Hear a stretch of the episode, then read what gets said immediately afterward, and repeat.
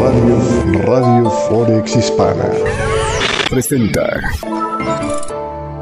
Y gracias, gracias por estarnos acompañando en esta mañana del día de hoy. Este es Forex con café para este martes 31 de enero. Se va, se va, se fue el primer mes de este año. La verdad es que eh, pues fue un mes bastante interesantón. Este, con esta rotación ¿no? hacia la tendencia de que la Fed ya no seguirá endureciendo tanto la política monetaria.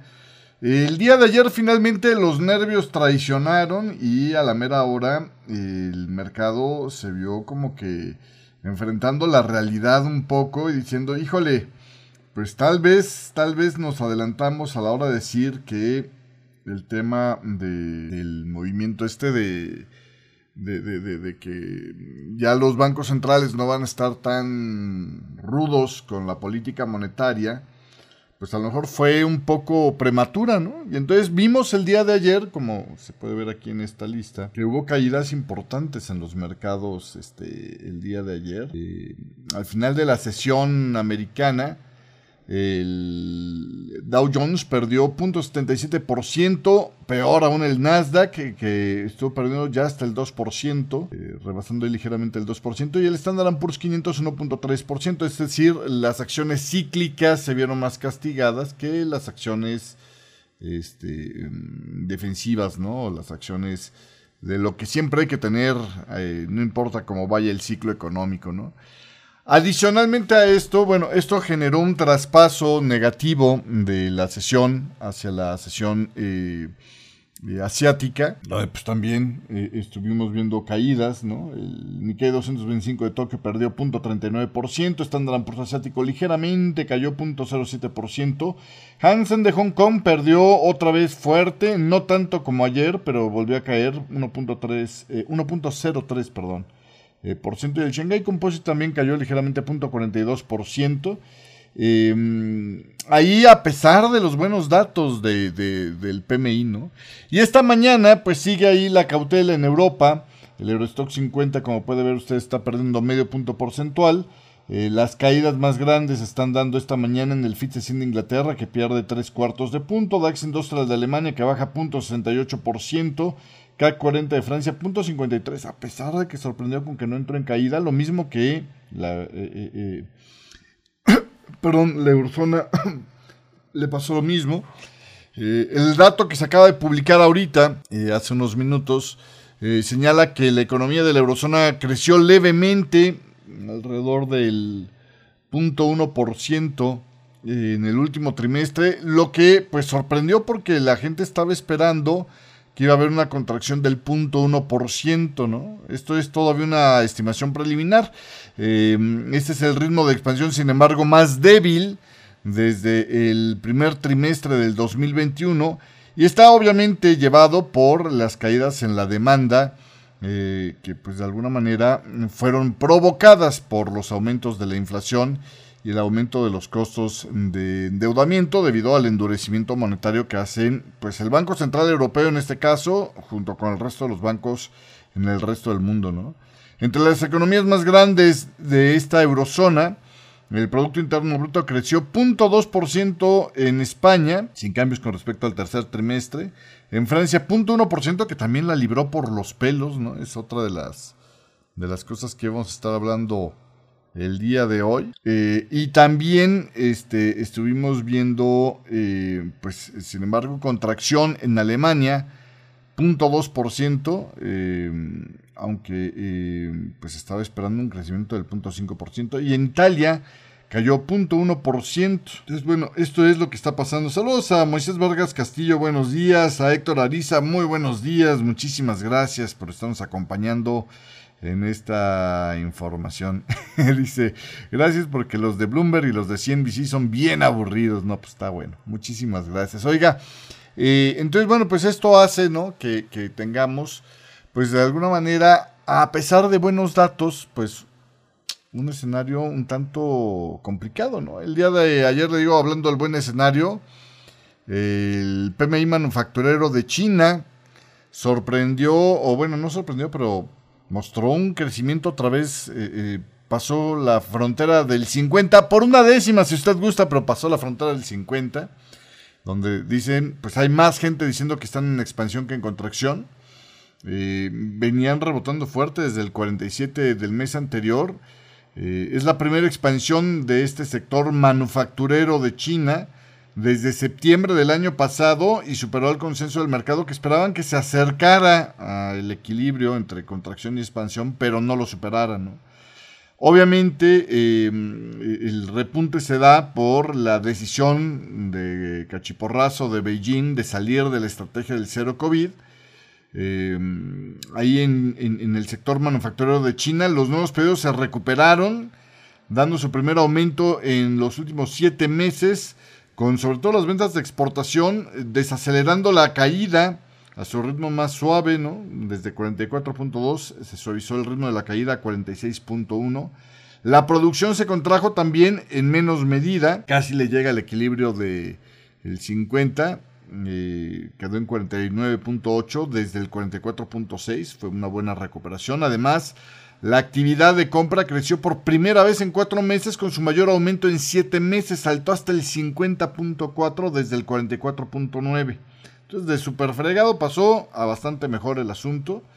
Eh, los tiempos de entrega también este, eh, eh, redujeron sus, sus, tiempos de, de, de funcionamiento al mínimo en cuatro meses. ¿no? En este indicador eh, los retrasos, digamos, eh, bajaron de 40 a 47.6, es decir, siguen teniendo todavía tiempos de retraso, pero no tan graves, ¿no?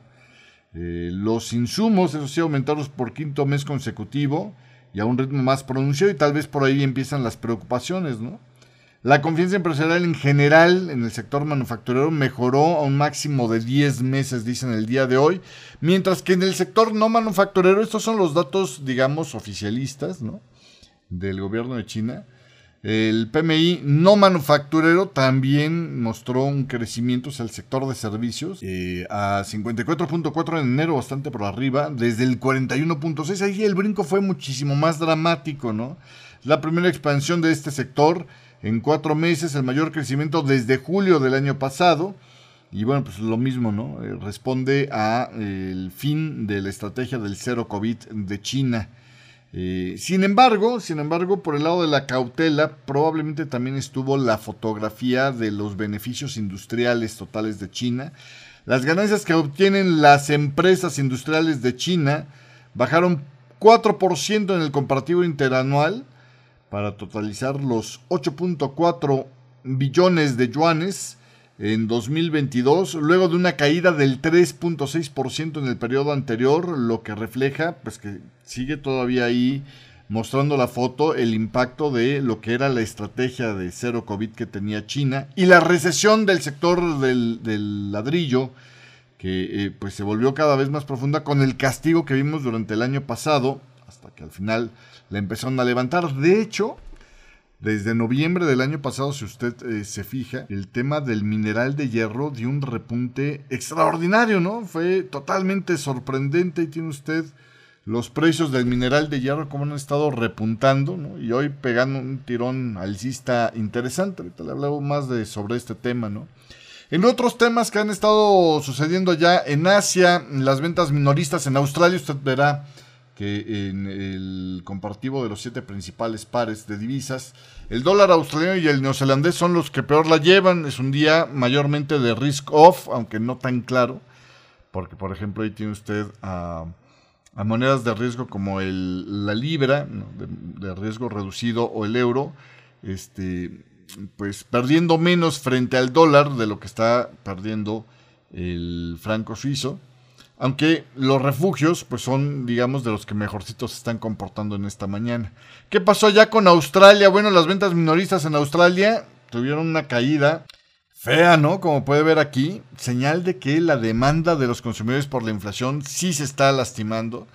Las ventas minoristas en Australia disminuyeron un 3.9% en el comparativo mensual a 34.470 mm, millones en diciembre, revirtiendo el crecimiento revisado al alza del 1.7% del mes anterior, que había sido así como que una nota brillante, pero acuérdense que eso fue impulsado mayormente por las ventas del Black Friday. Estas son las ventas minoristas de diciembre. Estuvieron del navete, ¿no? O sea, nada más repuntó ahí un poquito en noviembre por el Black Friday, por las super ofertas, pero realmente la recuperación de este sector minorista está complicado. Las tiendas por departamentos tuvieron sus eh, peores caídas, 14.3% cayeron. El comercio minorista de ropa, calzado y accesorios personales también les fue como en feria, menos 13.1%. Em, los artículos para el hogar bajaron 7.8% sus ventas y eh, otros en general bajaron 4.6%. Las ventas minoristas de alimentos es la única industria que registró un aumento. Vamos, la cena de Navidad es porque es, ¿no? Aumentó 0.3%.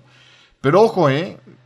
Estas ventas, este, de alguna manera, pues reflejan también el aumento inflacionario. Entonces, en realidad, sí estamos viendo que en, digamos, en, especie, las ventas tuvieron que haber sido más chicas. Lo que se sostuvo más o menos fueron las ventas también de eh, restaurantes, cafeterías, servicios de comida para llevar. Todo esto permaneció prácticamente sin cambios desde noviembre allá en Australia. Entonces, bueno, pues en fin.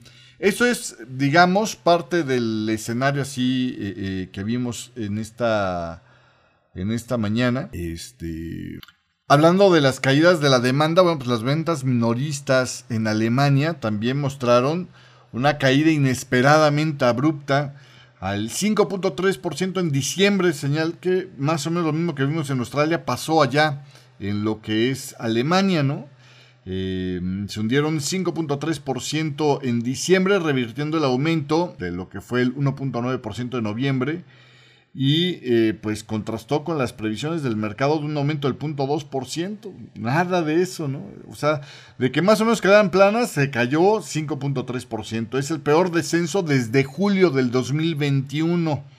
En el comparativo interanual, las ventas minoristas cayeron 6.4% y eh, con respecto a diciembre del 2019 cayeron el 1.9%, es decir, con respecto a los niveles previos a la pandemia, todavía estamos por debajo.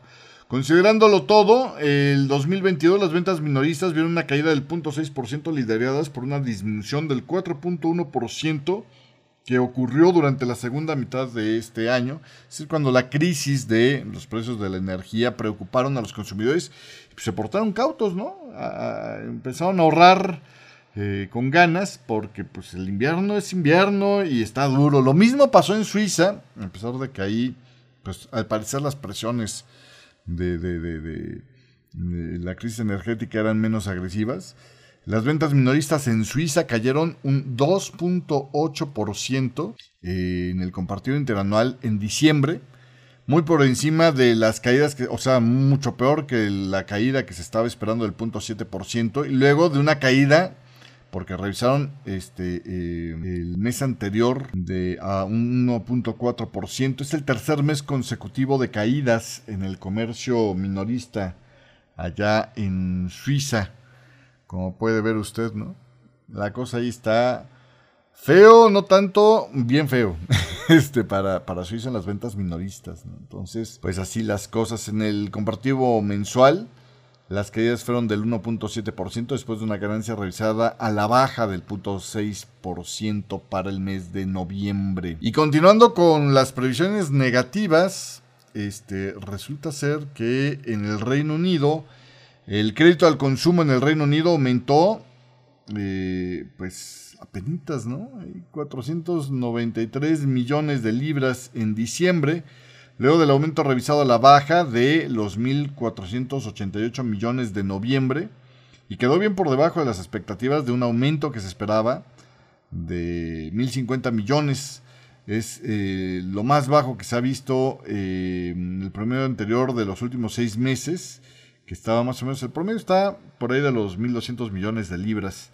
El endeudamiento adicional del crédito al consumo en diciembre se dividió con 500 millones de reembolsos de tarjetas de crédito, el primer reembolso neto desde diciembre del 2021, y mil millones de préstamos a través de otras formas de crédito al consumo, ¿no? Como por ejemplo los préstamos para este em, y bueno, pues en fin, ahí, siguen las señales de que realmente la cosa está complicada. De hecho, esta mañana el Wall Street Journal mostraba que el consumo, que es el principal motor de la economía de Estados Unidos, también pues están viendo que empieza a palidecer, ¿no? Se empieza a poner eh, eh, complicado el asunto.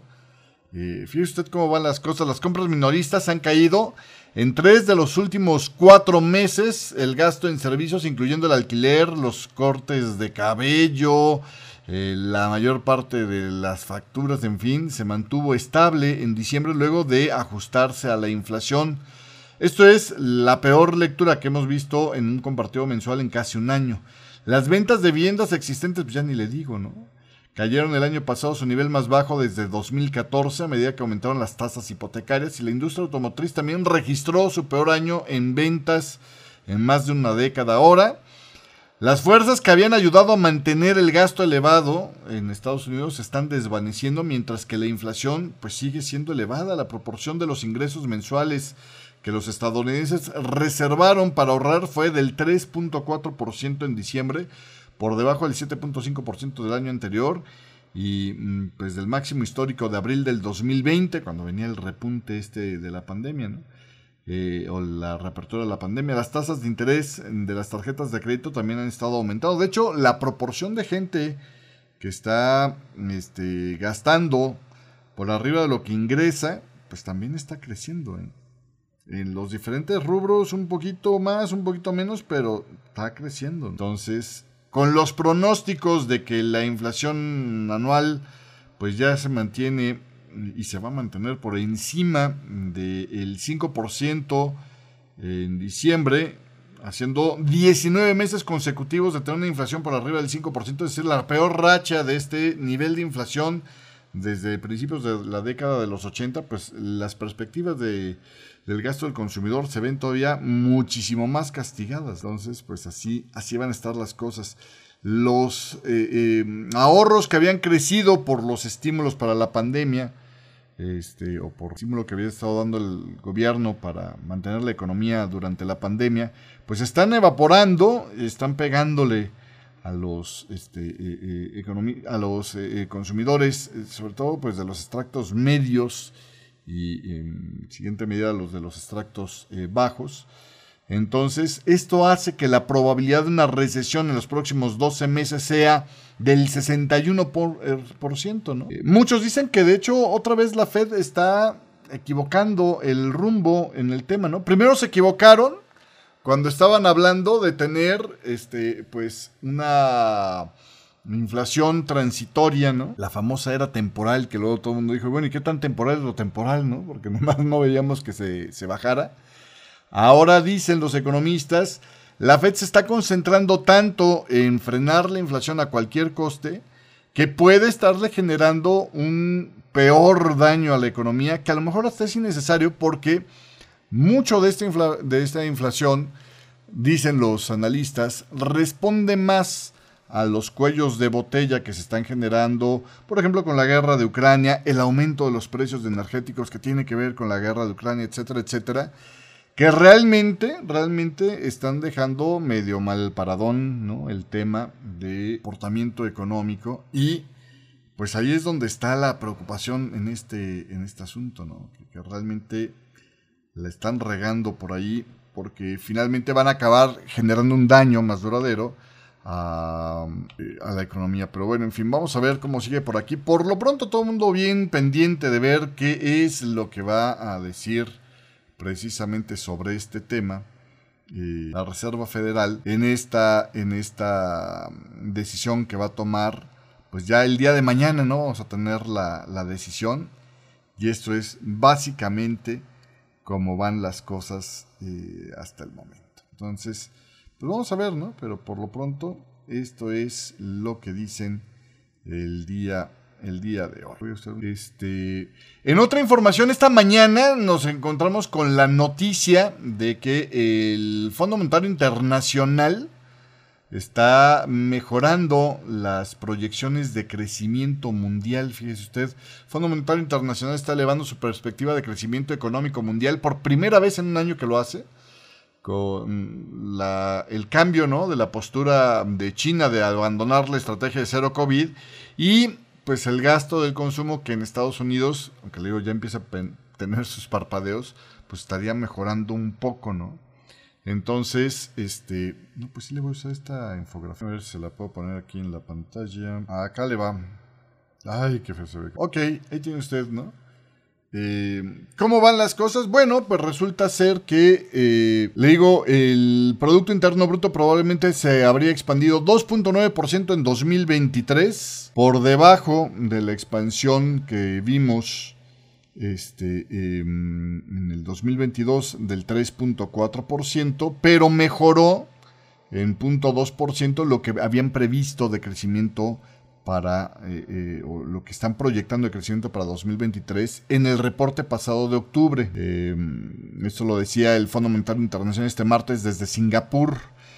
Em, entonces, bueno, pues eh, para 2024 esperan que la cosa mejore porque creen que este año habría tocado fondo el crecimiento económico. De hecho, el próximo año seguirá siendo desafiante, pero eh, bien podría representar el punto de inflexión, de, inflexión, de, cambio con la inflación, no, el punto de inflexión en el crecimiento económico, decía Pierre Oliver eh, Gourinchas, que es el economista en jefe ahora del Fondo Monetario Internacional, ahora que ya ascendieron a esta Gita Gominá a subdirectora del Fondo Monetario Internacional, ¿no? o vicegerente del Fondo Monetario Internacional, como quiera decir.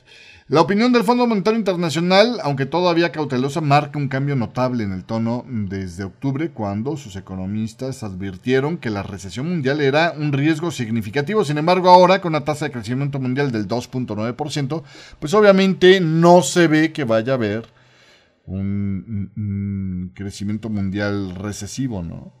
Sin embargo, advierten que hay riesgos todavía a la baja para estos pronósticos, como es el tema del aumento de la inflación y eh, la guerra en Ucrania. Eso es lo que podría estar eh, sucediendo. Eh, se espera que el crecimiento de Estados Unidos se desacelere al 2% en 2022 y al 1.4% en 2023 para quedar en el 1% el 2024. Se espera también que el crecimiento de la eurozona se desacelere al 3.5% eh, en lo que fue el año pasado para quedar 0.7% este año en la eurozona y luego recupere o rebote al 1.6%. Solo al Reino Unido le vieron eh, negativo, ¿eh?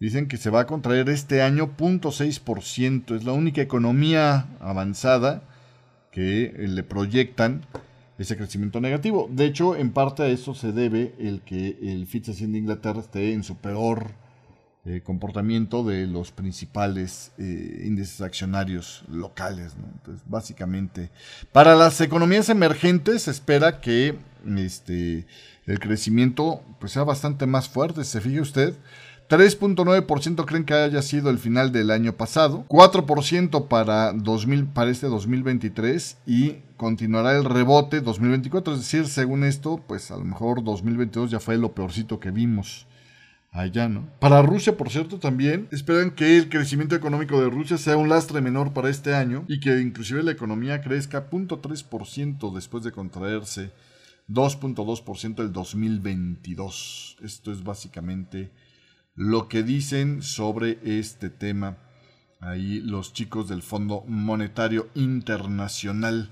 En otros titulares, el gobierno de Biden, me va a pasar esta pantalla, el gobierno de Biden dijo este lunes que pondrá fin a las declaraciones de emergencia del COVID-19 a partir del 11 de mayo.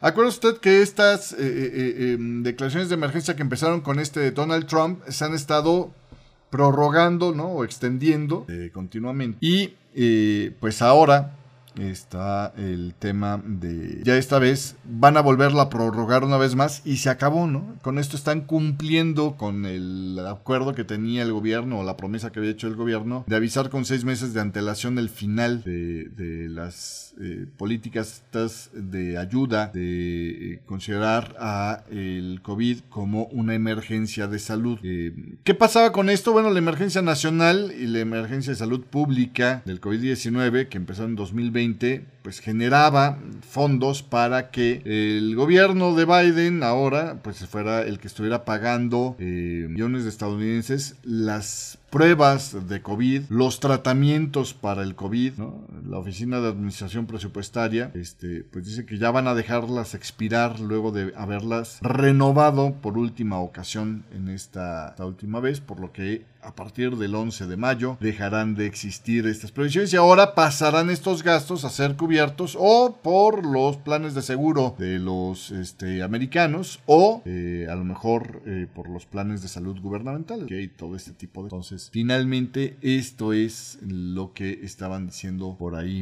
en el día de hoy. Otros de los titulares, eh, aquí no me sale porque normalmente no es algo que monitoreemos mucho, pero eh, sí creo que es eh, el representante de la situación que está viviendo la industria de los chips, que ayer estábamos medio hablando un poco sobre esto. Samsung Electronics, que registró su beneficio operativo trimestral más bajo en 8 años, se le cayó fuerte, 60 y tantos por ciento. Este, pues arrastró hacia la baja al Cospi, que estuvo pues bajista precisamente por estas caídas.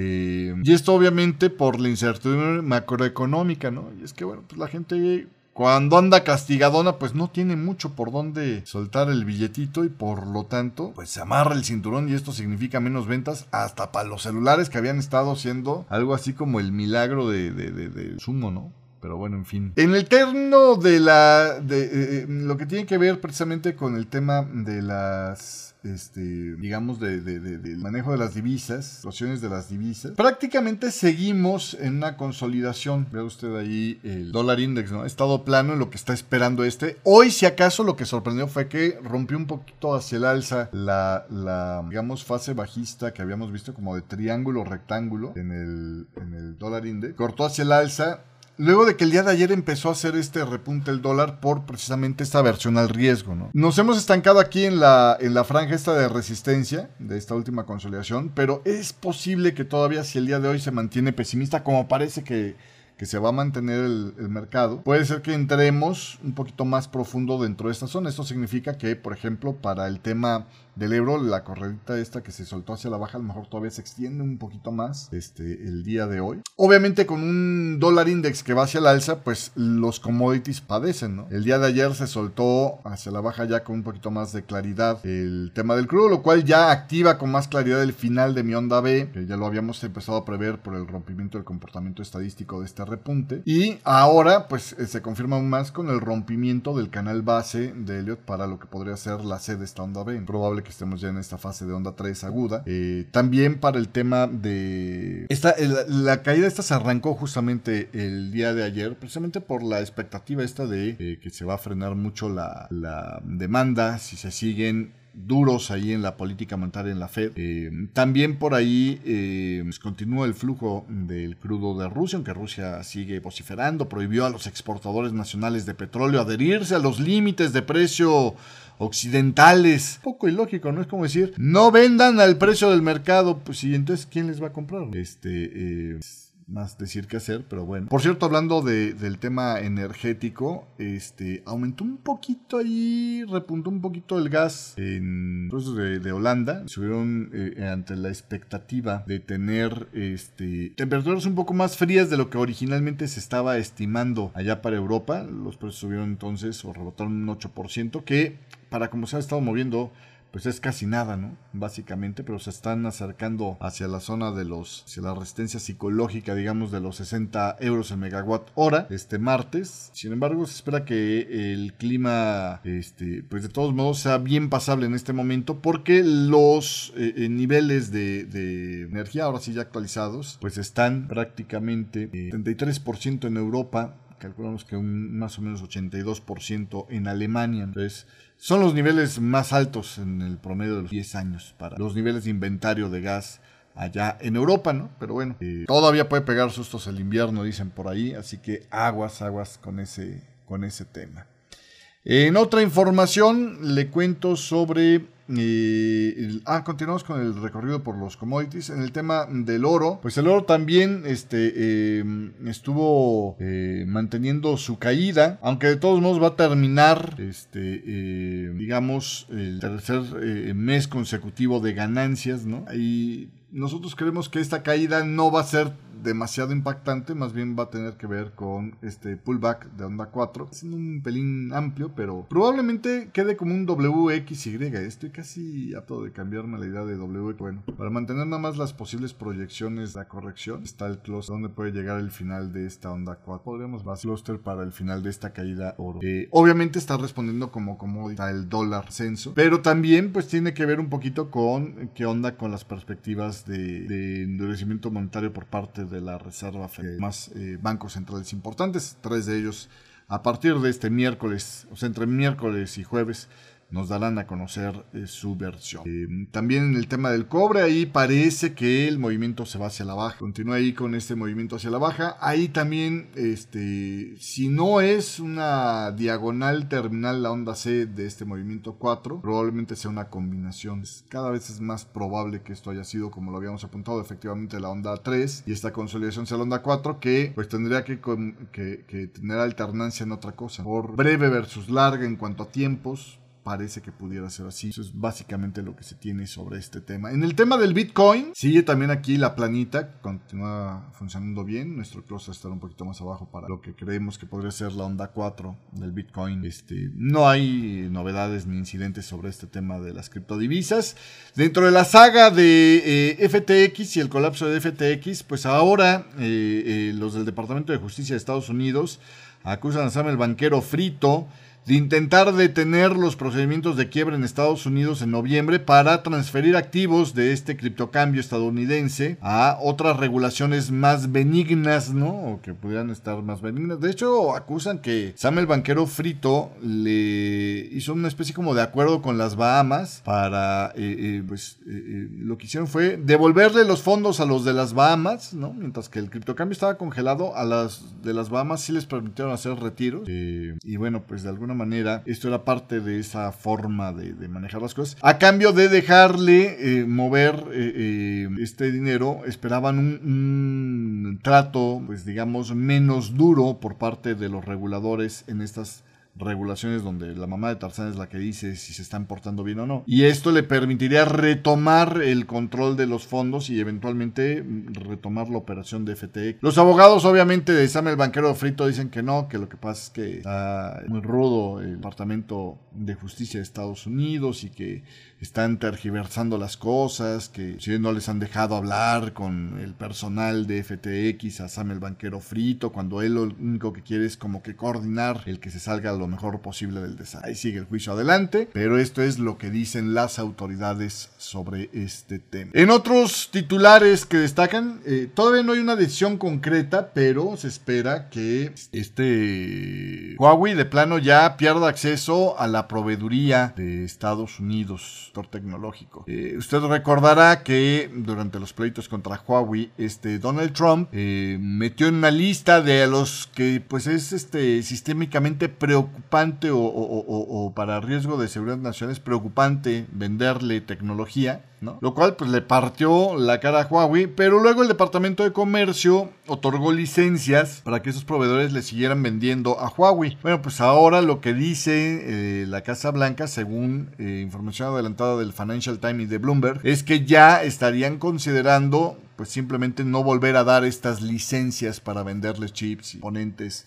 a Huawei, a lo cual ya esta mañana el gobierno de China dice que ha estado muy preocupado por la posibilidad de esta nota. Así, así las cosas. Eh, en otras informaciones, el día de hoy, en el tema geopolítico, Ah, bueno, nada más déjame mostrarle aquí cómo se ve el lado, cómo va la, caída esta del Dow Jones. Ahí parece que otra vez va para abajo el tema del repunte. Lo mismo pasa si ves el, Nasdaq también. Pues el pullback se frenó aquí y puede que hasta ahí haya llegado el asunto, ¿no? Y entonces esto vuelve a renovar el debate de... Ayer, ayer estaba viendo esto un poco ahí en el Wall Street Journal.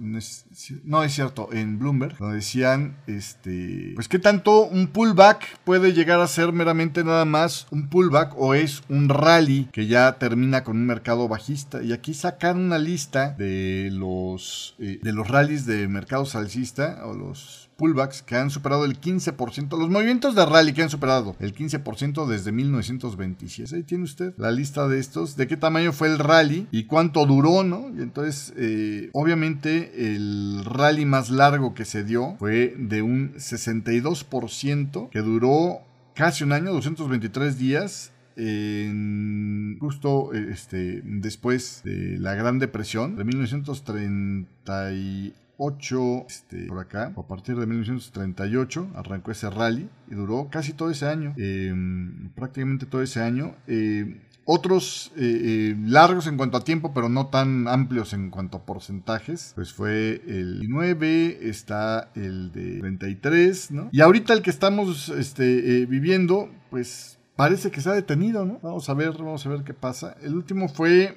eh, así importante, duró 47 días y este... Estos son rallies durante mercados bajistas, ¿eh? o sea, mercados que ya habían perdido más del 20%. El del 2008, en noviembre del 2008, el 20 de noviembre, arrancó un rally de 47 días que rebotó 24% precio. Lo vamos a ver aquí, ¿no? Finalmente, el problema de esta resistencia técnica es que, pues puede ser que ya se le haya acabado el gas a este, este rally. Entonces venga el retroceso. Y medio mordió por tantito. Radiales creo que mordió el rebote este. Lo cual ya me deja así como en tono de cautela este 1-2. Pero si fue nada más, porque esto es un, gráfico de ETF, fue nada más del broker. Pues a lo mejor aquí vamos otra vez a tocar el mínimo. Otra alternativa es que esto haya extendido la onda B hasta acá. Estemos arrancando la onda C nuevamente. Otra vez vamos a volver a buscar el 1D para ser más claro. Aquí cómo se ajustaría este conteo. Bueno, pues Podría haber sido un, doble zigzag, ¿no? Entonces le bajamos aquí. Movimiento probablemente sea. Cualquiera de los dos podría haber. Y todo esto se convirtió en la onda W. un gradito más abajo. Esto es X. Esta corrección de aquí tuvo que haber sido X. Lo que creíamos que era la onda 1. Tenía un final medio raro. Y luego esto se convertiría en la onda Y. Que más o menos ahí toca el canalito. Potencialmente este podría haber sido el final de la onda B. Todo está en retrocesos cercanos al 50%. Y de ahí otra vez tendría que ir para la baja para terminar la onda C. Entonces esto así totalmente claro no nos queda, pero es que fíjate si estaba bueno. Aquí yo lo único que haría es para ir monitoreando esto, pues ver su comportamiento. Tras no corte la parte alta, la parte baja de este rango, todavía la posibilidad de que esto siga repuntando continúa. Ya rompiendo por aquí, obviamente, mientras más se acerca esta zona de soporte, más fuerte la probabilidad de que hasta allá haya llegado el rally, ¿no? Pero bueno, así las cosas. Ahora sí, ya para terminar, le cuento del tema geopolítico. Hay varias cositas interesantes en el tema geopolítico. Por un lado, eh, Rusia y Bielorrusia dice que han comenzado la capacitación conjunta de su personal militar eh, asústame, Panteón. Este. Em, Biden recalca que no le va a entrar al envío de los aviones F-16 a Ucrania para mucho dolor de este, de este Zelensky, ¿no? Que dicen, estamos armas porque ahí viene la siguiente andanada, ¿no? Y yo creo que a lo mejor ahí se están comportando, este, demasiado fríos para lo que deberían de ser con esta Ucrania que ya la involucraron con este tema, pero bueno, en fin, ¿no? De echarse a Rusia.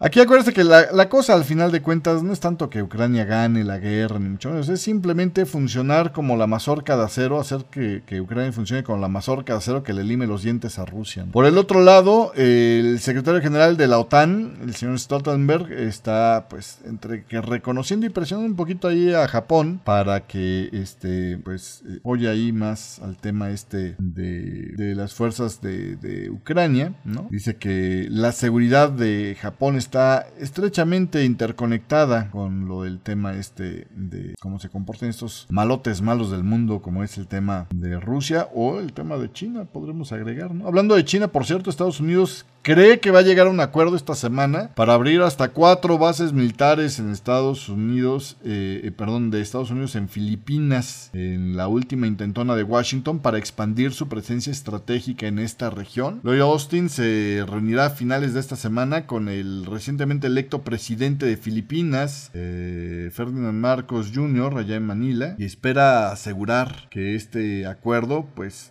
ayude a aumentar las posiciones por ahí en caso de que brotara un, conflicto con China. Dos de los sitios podrían estar en la isla norteña de Luzón y en la provincia sureste de Palawan. A cambio de esto, Estados Unidos le está ofreciendo asistencia militar a Manila incluyendo el uso de drones para que las fuerzas filipinas monitoreen mejor la actividad en el mar de China meridional, decían los funcionarios.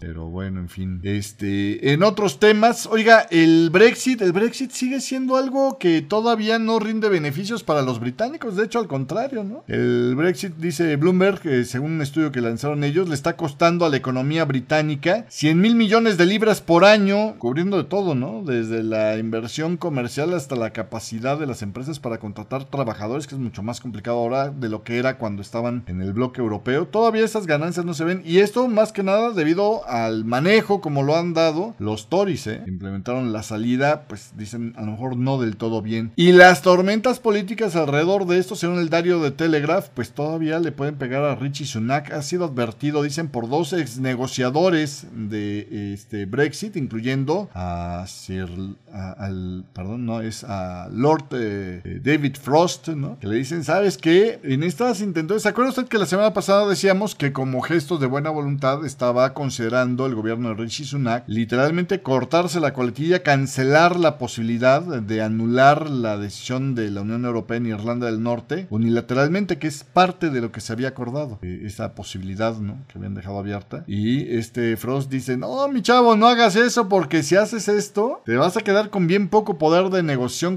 contra la Unión Europea que te va a hacer lo que quieras, ¿no? Se, va, se, te, va a, poner a bailar al son que quieran ellos. pues habrá que ver, ¿no? Cómo van las cosas en esto que esperan sea una fase intensiva de negociaciones para tratar de sacar este problema de encima. Y ya me despido nada más con el chisme de las empresas de Andani, este... Eh, Dani, el grupo Dani de, la India. Es todo un tema, ¿eh? Sigue ahí el colapso. La respuesta de la empresa el día de ayer al reporte de, fondo este en cortos eh, Hindenburg no logró detener la caída, como puede ver usted ahí, bien a bien en esta gráfica que le voy a poner. Sigue ahí la caída. Ahora mm, está teniendo el apoyo de Abu Dhabi. International Holdings de Abu Dhabi invertirá, dicen, alrededor de otros 400 millones de dólares en medio de esta venta de, las acciones de Adani Enterprises eh, como una forma de señalar confianza en el imperio comercial de Gutam Adani, luego de que se han evaporado de valor de mercado de este grupo 70 mil millones de dólares. Esta mm, eh, eh, compra, este, que es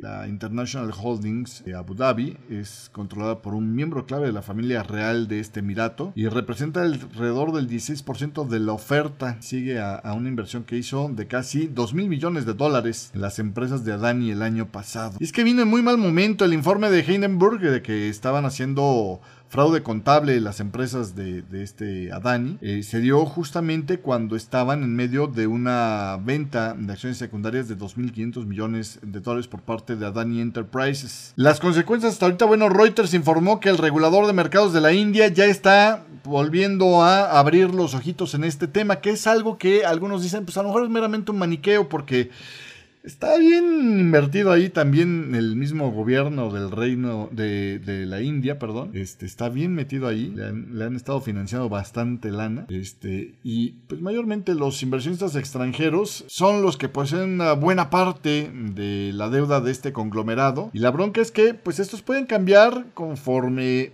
no se aclare el tema, ¿no? Entonces eh, podrían cambiar de opinión y no seguir refinanciando a este grupo. Los inversionistas han desempeñado cada vez un papel más importante en la financiación de la expansión del grupo Adani. Fíjese usted, pasaron de estar este, eh, teniendo el 29% de la deuda total en las cinco principales empresas de este grupo a un 49% eh, aumentaron la deuda eh, eh, del año fiscal 2019 al año 2022, ¿no? Por el tema este de, qué tanto, qué tan confiable va a ser la investigación del gobierno de la India, pues habrá que ver, ¿no? Decía la columna de Herton Street del Wall Street Journal que Adani es eh, del mismo, es oriundo del mismo estado, es, digamos, coterráneo de Narendra Modi, el presidente de la India, ya ha aparecido con frecuencia con él lo que podría pues presionar al gobierno para que respalde la investigación regulatoria. Eh, y ahí las dudas del resultado de esta investigación es que pues eh, los nacionalismos en la India pues ha sido un sello distintivo en la actual administración de Narendra Modi. Lo que está en juego también es eh, pues la credibilidad de la India para captar fondos, ¿no? Adani nada más representa alrededor del 5% de todo lo que vale la bolsa de, de Bombay, ¿no? Entonces, pues obviamente todo este alboroto quiere ser dado vuelta a la página lo más rápidamente, pero si resulta ser que si era un fraude contable lo que tenía el grupo Adani, puede que la India ya no tenga mucha capacidad para jalar fondos del resto del mundo, ¿no? Y esto es algo que podría ser preocupante para este escenario. Pues así, así las cosas el día de hoy. Hasta acá llego yo con este programa. Este, hoy por delante en la agenda macroeconómica. ¿Qué nos falta por tener? Nos falta todavía. Así de lo importante, importante, importante. El día de hoy tenemos, este, usted, vamos a tener el dato del Conference Board, de la confianza del consumidor, del Conference Board. Está faltando aquí en esta Este, eh, vamos a tener Producto Interno Bruto de Canadá mensual, que ese no creo que vaya a ser muy importante. Este, el dato de Alemania de inflación, no, ese se va a dar a conocer hasta mañana, fue postergado. Dicen los de estadísticas de Europa que no se va a retrasar con esto la publicación del dato de, este, ¿cómo se llama? De, ah, no, sí, hoy solo es el... Ah, no, también tenemos, mire, ahí, ocho y media, ese era el que me faltaba. El índice de costos laborales, vamos a ver ahí cómo van las cosas. Se venía de 1.2% y se espera que aumente 1.1% los costos laborales para el cuarto trimestre allá en Estados Unidos. Y luego ya para la tarde, las clásicas, ¿no? Las, eh, eh, los inventarios de crudo del American Petroleum Institute, que es como el proxy de lo que después vendría el miércoles por parte del Departamento de Energía de Estados Unidos. Y datos de desempleo allá en Nueva Zelanda. Y párele de contar pues esto es lo que queda por el día de hoy. Entonces todavía puede que tengamos algo de actividad, así que lo estoy acompañando en el chat. Hasta acá lo dejo el día de hoy. Muchísimas gracias a todos los que nos estuvieron acompañando en vivo. Cada vez son más, muchísimas gracias. Y pues eh, eh, un abrazo y un saludo a todos los que nos ven en una versión grabada. Muchísimas gracias por estarnos acompañando el día de hoy. Nos vemos, nos vemos el día de mañana en este espacio. Chao. Radio, Radio Forex Hispana presentó.